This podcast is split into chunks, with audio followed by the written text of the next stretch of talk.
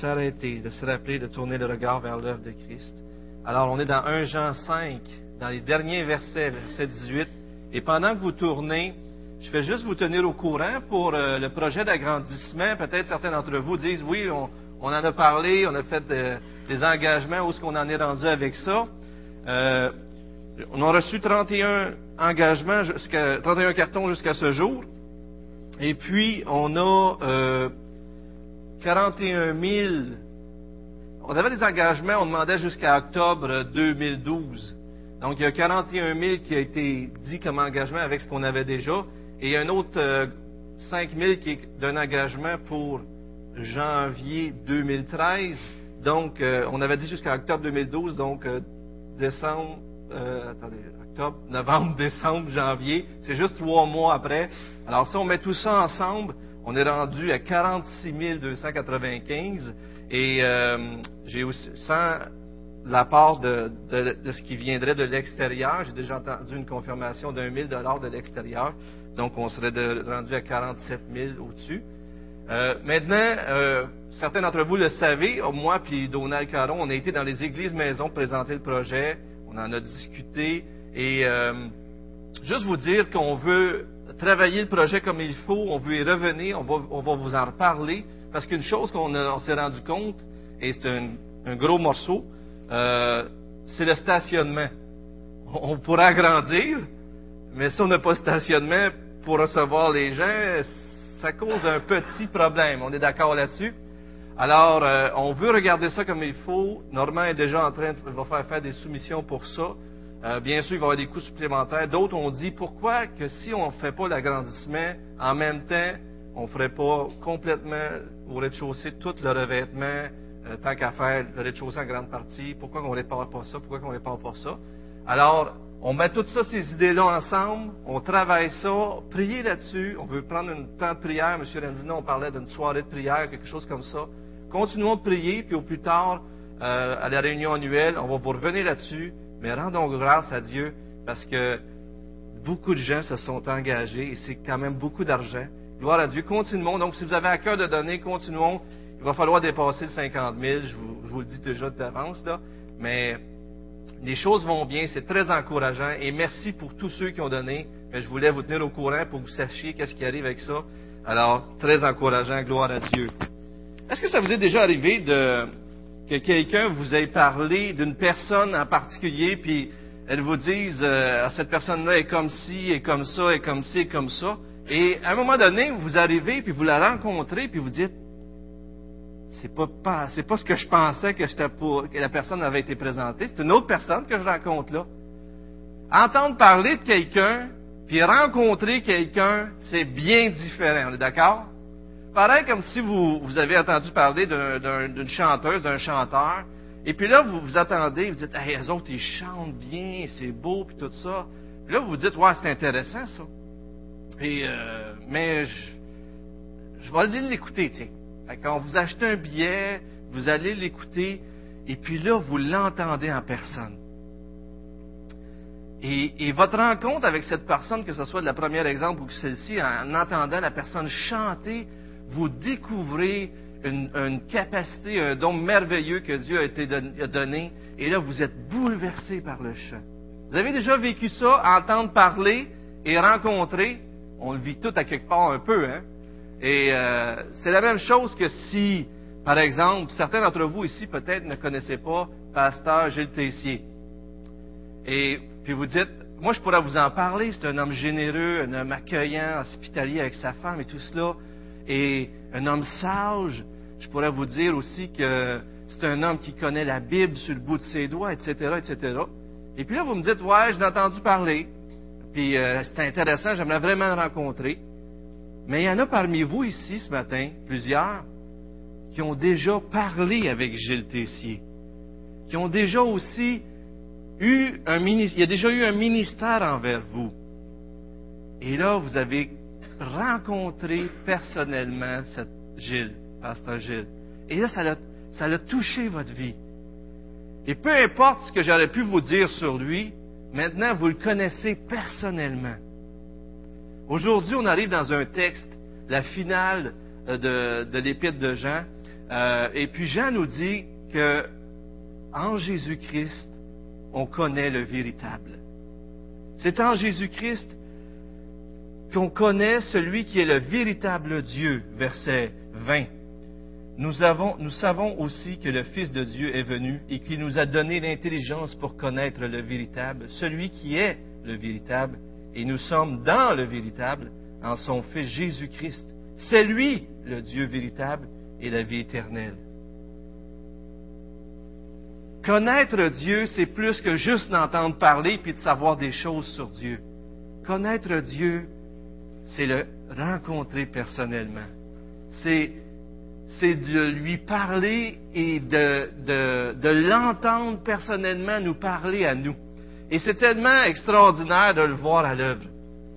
Je montre ça à Nathalie tantôt, M. Rendino, il cite un, un verset. Colossiens 1, 12 à 13. Et je l'avais dans mon message. Je montre ça à Nathalie. Je trouve ça tellement extraordinaire. Rendez grâce au Père qui vous a rendu capable d'avoir part à l'héritage des saints. Et c'était dans mon message. Et on voit Dieu diriger comme ça, mais je trouve tellement ça fantastique. Avez-vous rencontré ce Dieu véritable? Ce que Jean nous dit ce matin, c'est que la seule façon de le rencontrer, c'est en rencontrant Jésus-Christ. Le seul moyen de connaître le Dieu véritable, c'est de connaître Jésus-Christ. Et ce matin, j'ai pas beaucoup de temps, alors je vais rapidement vous rappeler que on finit avec cinq, euh, cinq assurances, cinq certitudes que Jean nous donne pour le chrétien. Et vous vous souvenez peut-être des deux premières que je vous ai données. 1 Jean 5, 13. Alors, juste un peu avant, je vous écris ces choses afin que vous sachiez que vous avez la vie éternelle. Vous qui croyez au nom du Fils de Dieu. Première assurance, c'est qu'on peut avoir l'assurance d'avoir la vie éternelle. Il n'y a rien d'orgueilleux là-dedans, comme Steve le si clairement communiqué ce matin. On est sauvé pas à cause de nous, mais parce que Dieu a fait une œuvre extraordinaire. Et c'est possible en tant que chrétien des fois d'avoir des doutes sur son salut. Mais la volonté de Dieu, c'est que vous ayez une joie parfaite. 1 Jean 1,4. Et cette joie parfaite se réalise quand vous comprenez que vous avez la vie éternelle parce que vous avez cru en Jésus-Christ. Et cette assurance-là ne repose pas sur vous, sur vos performances, sur votre statut social sur votre richesse. Cette assurance-là repose sur Jésus-Christ. Point à la ligne. Et c'est une assurance qu'on peut trouver dans les Écritures. Mais comme le Jean, Jean nous l'a montré, quand on croit en Jésus-Christ, on est transformé. Il y a des fruits dans nos vies. Donc, une assurance qui repose sur les Écritures et que le Saint-Esprit confirme dans notre vie, basée sur les Écritures. Deuxième certitude, 1 Jean 5, 14 à 15, nous, nous avons auprès de lui cette assurance que si nous demandons quelque chose selon sa volonté, il nous écoute. Et si nous savons qu'il nous écoute, quelque chose que nous demandions, nous savons que nous possédons la chose que nous lui avons demandée. Dieu, notre, grand Dieu, veut rentrer en relation avec vous. Et Yann, cette semaine, il prie, Seigneur, je veux une réponse aujourd'hui. J'aimerais avoir une réponse aujourd'hui. Et Dieu a vu son cœur. Et dans sa grâce, c'était selon sa volonté. Et Dieu a, a le téléphone a sonné, je ne sais pas comment c'est arrivé, mais Yann et Patricia ont su que c'était le temps. Il y avait une date. Dieu veut une relation personnelle avec nous, tellement que nos prières, Dieu aime y répondre. Vous connaissez certainement, pour certains d'entre vous, que le psaume 55, il dit, Invoque-moi au jour de la détresse, je te répondrai et tu me glorifieras. Et Dieu veut avoir cette relation avec nous intime. Il est notre Père. Et tout ce qu'il veut qu'on cherche dans la prière, c'est sa volonté. Vous vous souvenez du Notre Père, que ta volonté soit faite, Matthieu 6, 10, ou même Jésus dans le jardin de Gethsemane, non pas ma volonté, mais la tienne. Si on vient à Dieu en cherchant à être soumis dans l'obéissance, en faisant sa volonté, on peut avoir une assurance que tout ce que vous demanderez en priant, croyez que vous l'avez reçu et vous le verrez s'accomplir. Une troisième assurance qu'on voit ce matin au verset 18 nous savons que quiconque est né de Dieu ne pêche pas, mais celui qui est engendré de Dieu le garde, et le malin ne le touche pas. Si vous retournez au début au chapitre 1, vous voyez dans Jean 1, 8 et 10 que Jean dit quelque chose qui semble contraire. Si nous disons que nous n'avons pas péché, nous nous séduisons nous-mêmes et la vérité n'est pas en nous. Et au verset 10, il ajoute, nous le faisons menteur et sa parole n'est point en nous. Alors, d'un côté, il dit qu'on, si on dit qu'on n'a pas de péché, on est aveugle, il y a quelque chose qui ne marche pas. On, se, se séduit nous-mêmes. Mais de l'autre côté, il dit que nous savons que quiconque est né de Dieu ne pêche pas. Et l'idée ici, c'est bien sûr la pratique du péché. Est-ce qu'on se maintient dans le péché ou est-ce qu'on en est délivré de plus en plus? Et on vous montre à l'écran quelques textes qui nous parlent que Jésus est venu pour nous en délivrer du péché. Si Jésus entre dans notre vie puis il n'y a pas de changement, est-ce qu'il est vraiment entré dans notre vie? Parce que Dieu veut nous transformer. Alors, la question, je vais demander au gars de laisser un peu les versets à l'écran et je vous pose cette question. Est-ce que vous aspirez à marcher de plus en plus selon la volonté de Dieu à l'image de Christ? Est-ce que vous recherchez de, vous libérer des péchés? Est-ce que vous voyez du progrès dans votre vie spirituelle? Et des fois, notre vie spirituelle peut faire ça, d'autres fois on baisse, d'autres fois on monte. Mais à un moment donné, on devrait voir une certaine façon, une vie qui croit de, plus en plus à l'image de Christ, de gloire en gloire. Et ce qui est intéressant dans le passage, c'est qu'il parle, nous, nous, savons que quiconque est né de Dieu, donc les croyants, ne pêche pas, mais celui qui est engendré, le verbe est transformé ici, laoris, pour ceux qui connaissent le grec, mais donc, semble qu'il parle d'une nouvelle personne. Dans certaines versions, on pourrait penser que c'est la même personne qui parle. Mais il semble ici que le verset nous parle de Jésus qui nous garde, celui qui est engendré de Dieu qui nous garde. Alors, celui qui nous garde, on le voit dans le reste des Écritures d'ailleurs, c'est Jésus-Christ. Et je pourrais vous rappeler encore, on va le mettre à l'écran, Colossiens 1, 12 et 13 que M. Renzina a cité ce matin. Rendez grâce au Père qui vous a rendu capable d'avoir part à l'héritage des saints dans la lumière, qui nous a délivrés de la puissance des ténèbres et nous a transportés dans le royaume du Fils de son amour. Vous savez ce qui est terrifiant lorsqu'on réalise ces versets-là, ce qu'il est en train de nous dire? Ça veut dire que tous ceux qui ne sont pas en, Jésus-Christ peuvent être touchés du malin, sont sous le pouvoir du malin, comme le verset suivant le dit. Et c'est terrifiant de penser à ça. Ce qui est rassurant pour ceux qui croient en Dieu, c'est qu'on est gardé par Jésus-Christ. Est-ce que ça vous, garde, ça vous donne pas une joie, ça? Le Seigneur, l'Éternel est mon berger. Je ne manquerai de rien.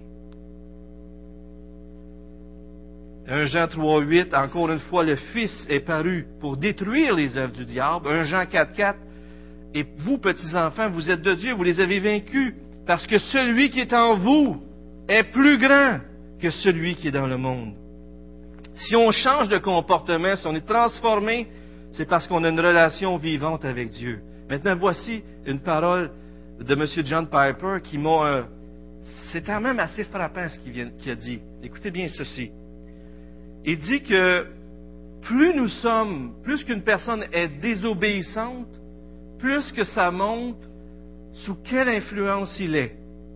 En d'autres mots, plus que vous êtes désobéissant, plus qu'on est sous l'influence du monde et du malin. Et plus on est obéissant, plus ça démontre qu'on est sous l'influence de Dieu. Ouh! Quand il, a dit ça, quand j'ai entendu ça, j'ai dit, waouh! C'est quelque chose, ça. Mais pensons-y un peu. Est-ce que c'est pas vrai que lorsqu'on est sous l'influence du Seigneur, on veut marcher dans l'obéissance, on demande pardon, on s'éloigne du péché, on se rétablit dans nos relations? Si vous regardez votre vie, sous quelle influence êtes-vous? C'est une question dure, mais c'est une question très importante. Et par la grâce de Dieu, lorsqu'on marche avec Jésus-Christ, on devrait être sous son influence et marcher de gloire en gloire. Je le répète, ce n'est pas qu'on ne pêche jamais, mais lorsqu'on pêche, on n'aime pas ça, on ne devrait pas aimer ça. Sauf si on s'est refroidi, on s'est éloigné du Seigneur, oui, ça peut arriver. Mais si on pêche, puis on, est dans, dans, le péché, puis c'est notre habitude, puis il n'y a pas de problème, il y a un problème. Quatrième certitude, donc. Une troisième certitude, c'était qu'on a la victoire sur le péché et sur le, malin. Une quatrième certitude, c'est qu'on est des enfants de Dieu. Regardez le verset 19. Nous savons que nous sommes de Dieu. Et que le monde entier est au pouvoir du malin. Ce qui est très intéressant dans ce passage-là, c'est comme si ça nous communique qu'on a une nouvelle identité en Jésus-Christ. Et ça commence pas avec nos œuvres ou ce qu'on fait ou quoi que ce soit qu'on possède. Si on est en Jésus-Christ, notre comportement va changer. C'est pas changer de comportement puis vous allez avoir une nouvelle identité avec Dieu. C'est venez à Dieu, devenez des enfants de Dieu, vous allez avoir une nouvelle identité en Jésus-Christ et vous allez agir autrement. C'est pas extraordinaire ça?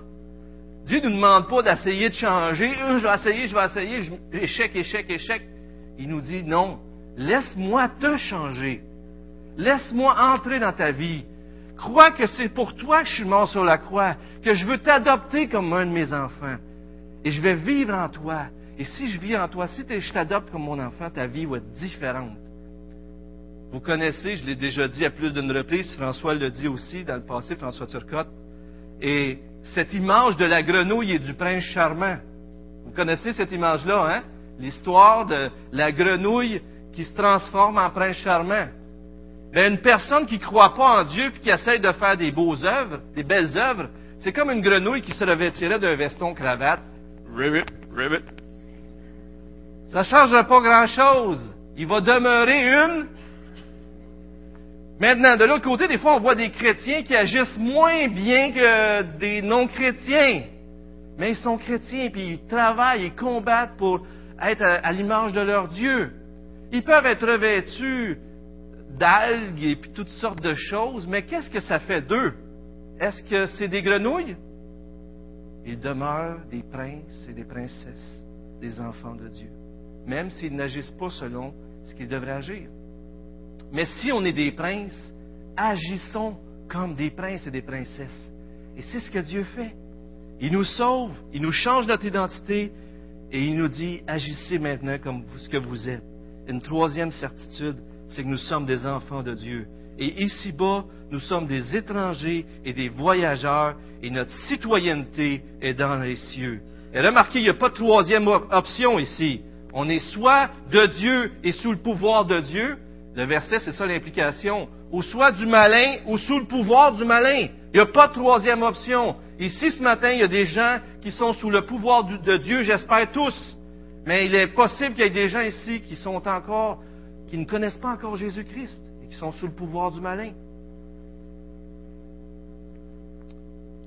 Jésus lui-même nous dit, celui qui n'est pas avec moi est contre moi. Et celui qui ne semble pas avec moi disperse. Cinquième certitude, la certitude de connaître le véritable Jésus-Christ. On peut être assuré qu'on est sauvé, on a l'assurance de notre salut. On peut avoir l'assurance que Dieu va nous répondre. On peut avoir l'assurance qu'on a la victoire sur le péché et sur le malin. On peut avoir l'assurance d'être un enfant de Dieu, mais on a aussi l'assurance de connaître le véritable en Jésus-Christ. Et quel verset incroyable! Je sais que c'est un des versets que Pasteur Gilles utilise souvent pour démontrer euh, que Jésus-Christ est Dieu. Pas vrai, Gilles? Et euh, Ici, le texte, lisons-le ensemble. Nous savons aussi que le Fils de Dieu est venu et qu'il nous a donné l'intelligence pour connaître celui qui est le véritable. Et nous sommes dans le véritable en son Fils Jésus-Christ. C'est lui, le Dieu véritable et la vie éternelle. Ici, deux possibilités. Il y a trois fois le mot véritable.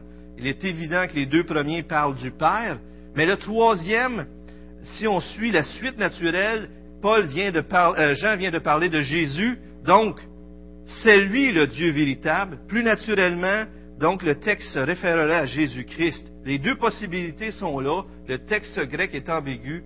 On pourrait penser que ça fait référence trois fois au Père, mais ici, il semble plus naturel de voir Jésus-Christ dans, euh, dans ce texte-là. Et d'ailleurs, si ça parlerait du Père, ça serait comme une répétition qui semble superflue. De plus, dans le Nouveau Testament, on voit clairement que euh, celui, euh, en qui est la vie. Oui, il y a le Père qui a la vie, il le donne au Fils aussi, mais plus souvent on parle de Jésus-Christ comme étant, ayant la vie. D'ailleurs, Jean ne fait rien d'autre ici que de rappeler des choses qu'il a déjà dit ailleurs. Dans Jean 1.1, la parole était auprès de Dieu, la parole c'est Jésus, et la parole était Dieu. Dans Jean 14.9, Jésus a dit à Philippe, celui qui m'a vu a vu le Père. Et encore Thomas confesse dans Jean 20, 28, Mon Seigneur et mon Dieu. Jésus-Christ est Dieu. Et ailleurs dans l'évangile de Jean, Jésus se dit être la véritable lumière du monde. Jésus dit, je suis le véritable pain venu du ciel. Et Jésus dit encore, je suis le vrai sceptre. Je peux vous donner des passages qui parlent de, de ces choses-là. Et si on connaît le vrai Jésus, on va connaître le vrai Dieu. Je suis sûr que la plupart d'entre vous ici pourraient dire, ceux qui se sont convertis, qui se sont à Jésus-Christ, pourraient dire, peut-être j'avais entendu parler de Dieu avant, et c'est un Dieu extraordinaire, qui paraissait grand, mais j'ai rencontré Jésus personnellement. C'est ça lorsqu'on se convertit, c'est qu'on rencontre une personne qui rentre dans notre vie et qui nous transforme. Et, c'est tellement important de comprendre que c'est seulement en Jésus-Christ, non seulement qu'on connaît qu'il y a un Dieu, mais qui nous révèle le Dieu véritable. Et sans Jésus, on n'aurait pas pu connaître Dieu. On n'aurait pas reçu l'adoption. On n'aurait pas eu la victoire sur le péché. On n'aurait pas été délivré du malin. On n'aurait pas eu la vie éternelle et on pourrait continuer. C'est Jésus qui nous donne l'intelligence pour connaître le véritable, parce qu'il est le véritable. M. MacArthur dit que la divinité de Jésus-Christ est un élément si essentiel à la foi chrétienne qu'il est impossible à quiconque la rejette d'être sauvé. Et j'aimerais m'arrêter quelques instants ici juste pour dire, vous savez, il y a beaucoup de gens qui se réclament de Christ. Il y a beaucoup de gens qui parlent de Jésus. Mais j'aimerais ce matin vous faire réaliser que lorsqu'on ne parle pas de Jésus de la bonne façon, on ne parle pas de Jésus. Et c'est très important ça. Il y a des gens qui croient que Jésus est un prophète, mais qui ne croient pas nécessairement qu'il était Dieu ou qu'il est le Dieu. Il y a des gens qui croient en Jésus, mais ils déforment certains aspects de sa personne et, ils ne présentent pas comme il faut. Et c'est très important ce matin, j'aimerais vous dire que dans un Jean, quand les, ceux contre qui Jean défend la foi chrétienne, il les appelle ceux qui ne croient pas que Jésus soit, soit pleinement homme ou soit pleinement Dieu. Il les appelle des... Quoi qui est écrit? Des antichrists. Jean ne prend pas des petits mots, là. Si Jésus-Christ n'est pas dépeint de la bonne façon, ces gens-là qui dépeignent Jésus de la mauvaise façon, ce sont des antichrists. Pourquoi? Parce que ne pas connaître Jésus de la bonne façon, c'est de ne pas connaître Dieu, c'est de ne pas rencontrer le Dieu véritable. Et je vous, fais remarquer que dans Galates 1, 6 à 9, Paul dit que si quelqu'un ajoute au message de l'Évangile, que s'il annonce un autre Évangile, bien qu'il n'y en ait pas, il dit, si un ange du ciel ou si moi-même je viendrais vous annoncer un évangile différent que celui que je vous ai annoncé, qu'il soit anathème. C'est très sérieux. Le message de l'Évangile doit être annoncé selon la vérité et Jésus-Christ doit être présenté selon ce qu'il est. Je continue 2 Corinthiens 11, 1 à 4. Paul il dit, je suis jaloux parce que je vous ai présenté comme une épouse à Jésus-Christ. Et puis là, il parle de ces gens-là qui annoncent un autre Jésus. Ah oui, Jésus, mais c'est pas comme Paul le dit. Oui, Jésus, oui, Jésus. Tous ceux qui font ça ne parlent pas de Jésus-Christ.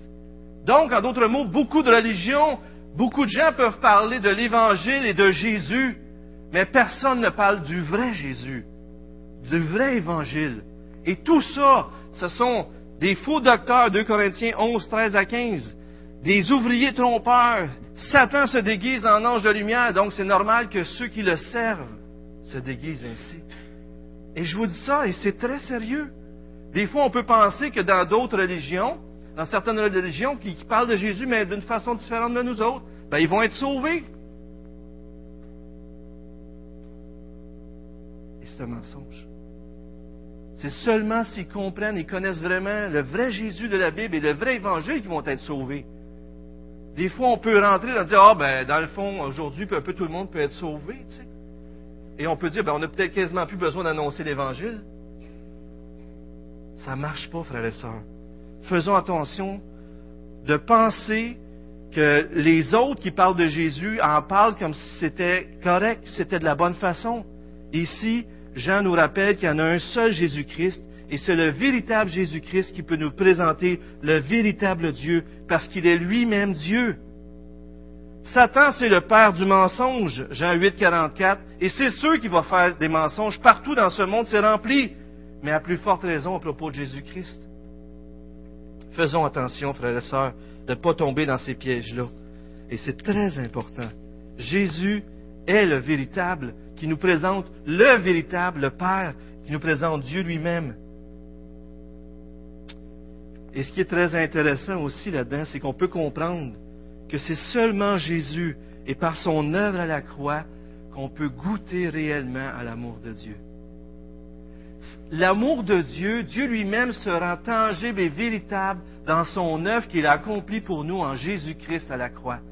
Et tant que ce matin vous ne comprendrez pas cette œuvre-là faite pour vous personnellement, Dieu ne sera pas véritable pour vous. Vous entendez parler de Dieu, mais ça demeure un Dieu que vous entendez parler. Si vous connaissez ce matin Jésus-Christ comme votre sauveur personnel, c'est parce que vous l'avez laissé entrer dans votre vie, parce que vous l'avez reconnu pour ce qu'il est, le Dieu véritable, et je vous donne, M. Kevin Dion disait comment reconnaître le, vrai Jésus-Christ, comment discerner le vrai Jésus-Christ.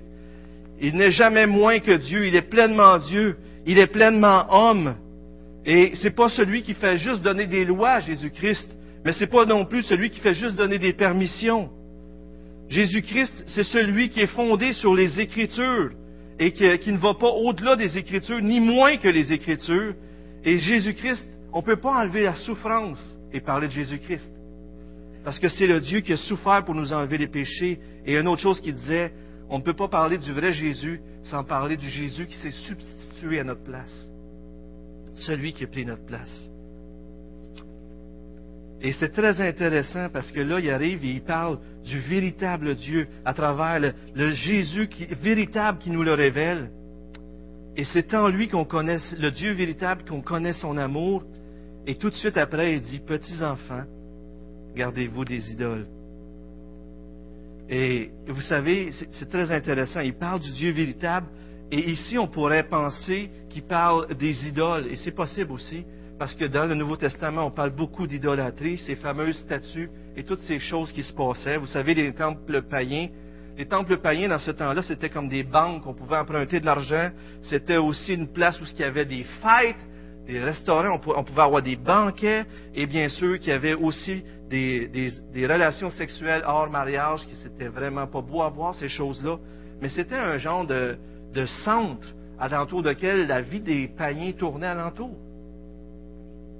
Alors, il ne faut pas négliger qu'aujourd'hui encore, on peut parler d'argent, on peut parler de sexualité, on peut parler de fêtes, et même s'il n'y a pas un temple, avec des statues, est-ce que c'est possible qu'il y ait encore des choses qui contrôlent notre vie comme ça? Certainement. Il y a encore des idoles. Et certainement, tout ce qui s'élève au-dessus de Dieu, c'est des idoles dans notre vie. D'ailleurs, je vous montre quelques versets ici euh, dans Colossiens 3.5 qui nous montrent clairement que euh, si euh, on convoite l'argent, c'est aussi une idolâtrie. Mon temps est terminé et je dois terminer, mais on pourrait aussi parler de l'idolâtrie comme dans 1 Jean 2, 15 à 17. N'aimez point le monde comme les choses qui sont dans le monde. Si quelqu'un aime le monde, l'amour du Père n'est point en lui. Donc l'idolâtrie, vous en souvenez dans 1 Thessaloniciens 9, que les croyants qui sont nés de nouveau, on écrit d'eux, on raconte comment vous vous êtes convertis à Dieu en abandonnant les idoles pour servir le Dieu vivant et vrai. Le Dieu véritable. C'est ce qui arrive à tous ceux qui se détournent des idoles vers Dieu en Jésus-Christ. Mais ici, il est fort possible qu'on parle simplement de fausses notions de Dieu. Jean combat ça tout au long. Et les gens ne connaissaient, il y avait des gens qui essayaient de parler d'un autre Jésus, d'une autre façon d'être sauvé, qu'il manquait quelque chose, et possiblement qu'on peut appeler des idoles tout ce qui nous détourne du vrai Dieu. Et, euh, ici, on, nous ramène, Jean, il nous dit en terminant, très intéressant, gardez-vous des idoles.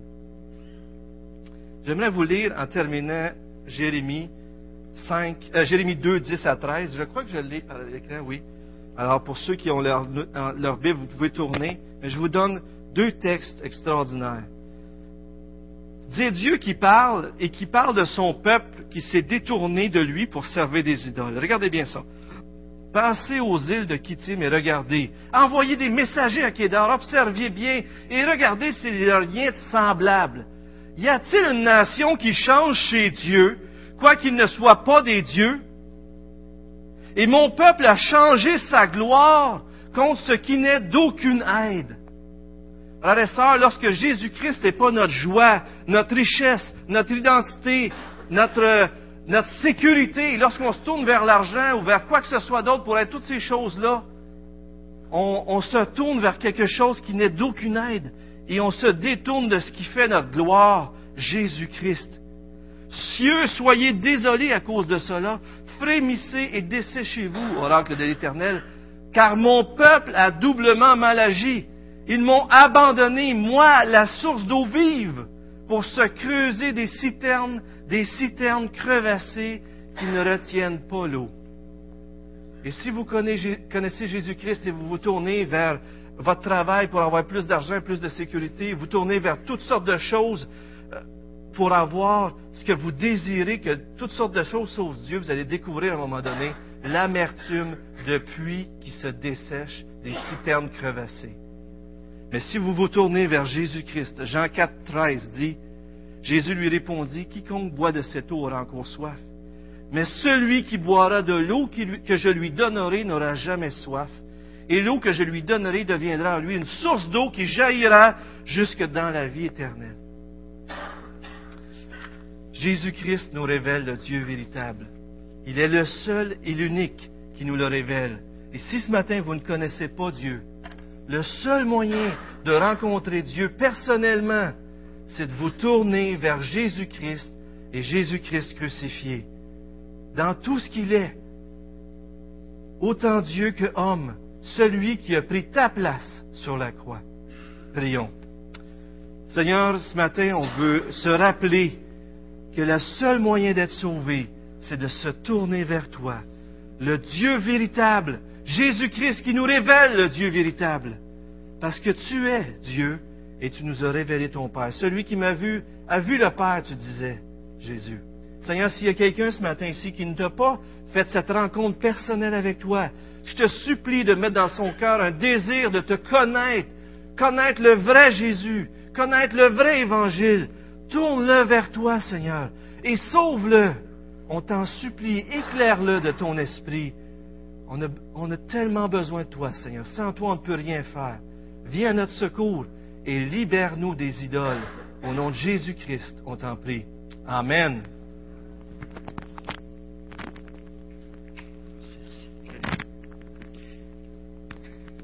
Merci, M. Rodier. Je pourrais vous demander, si on aurait plus de temps, à chacun, qui est Dieu, qui est Jésus, qu'est-ce qu'il fait, ses attributs, de quelle manière est-il décrit dans la parole? Je vous invite tout simplement à le chanter à la place. On va, on va se lever pour un dernier chant. Il est exalté.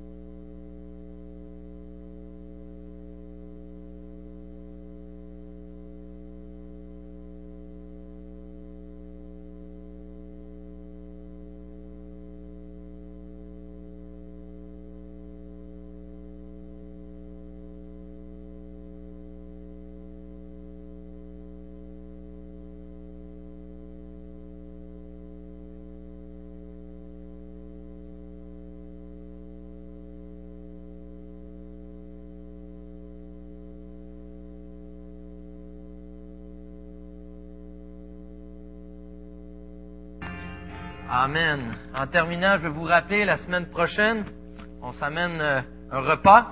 Si vous êtes euh, nouveau parmi nous, si vous faites quelque peu de temps que vous venez, c'est gratuit. On va pourvoir. Faites-vous-en pas avec ça. On vous invite. Alors, profitons-en de mettre des portions généreuses, les autres. Et juste vous rappeler aussi que pour quitter la salle le plus tôt possible pour la pratique euh, de, de la semaine prochaine, pour le spécial de Noël. Donc, euh, prenons le temps, mais faisons ça vite.